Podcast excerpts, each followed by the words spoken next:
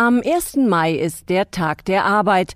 Für viele der 60 Millionen Beschäftigten in der Textilproduktion sind exzessive Überstunden, schlechte Bezahlung und Diskriminierung noch immer an der Tagesordnung. Dabei haben alle ein Recht auf menschenwürdige Arbeit.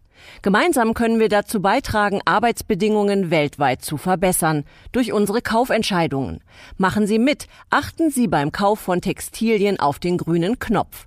Das staatliche Siegel kennzeichnet Produkte von verantwortungsvollen Unternehmen, bei deren Herstellung auf soziale und ökologische Anforderungen Wert gelegt wurde. Dies war ein Beitrag vom staatlichen Textilsiegel Grüner Knopf.